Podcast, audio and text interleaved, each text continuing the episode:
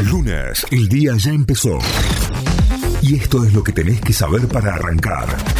En Notify. Vamos a las noticias, nos informamos a través de notify.com.ar, nuestra página web. El fin de semana XXL termina con un 90% de ocupación en la provincia de Córdoba, de acuerdo a lo que fueron informando las secretarías de turismo locales. El porcentaje de ocupación promedia el 90% con picos de ocupación plena en algunos destinos de Córdoba.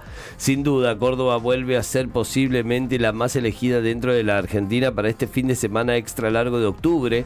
Turistas de todo el país, sobre todo de Buenos Aires, de la misma provincia y de Santa Fe recorrieron cada uno de los rincones, dijo Alejandro Lastra, presidente de la agencia Córdoba Turismo.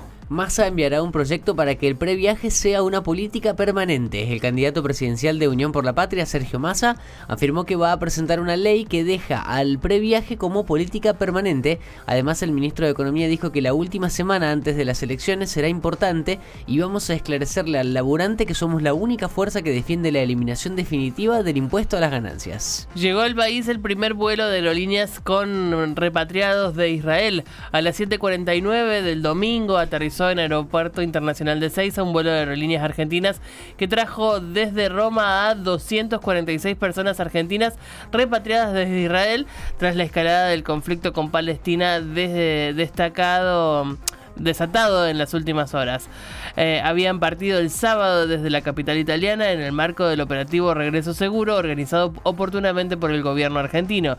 El canciller Santiago Cafiero destacó que se trata en su mayoría de estudiantes que realizaban intercambios de educativos y que arribaron en la aerolínea de bandera.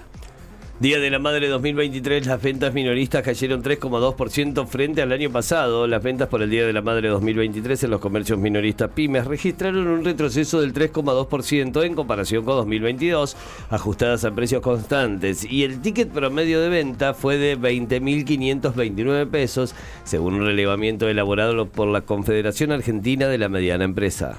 Talleres perdió por penales y quedó eliminado de la Copa Argentina. Hermosa la T mañana, ¿verdad? igualó 1 a 1 con Boca y luego en la definición por penales falló dos de los tres disparos que ejecutó y quedó fuera de la Copa Argentina. En los 90 Benavides había puesto en ventaja a Talleres mientras que Cavani empató el juego. Ahora el Ceney se va a buscar el pase a la final ante Estudiantes. Además, por la Copa de la Liga hoy Belgrano visita a Defensa y Justicia con el objetivo de ganar y seguir como líder de la zona B.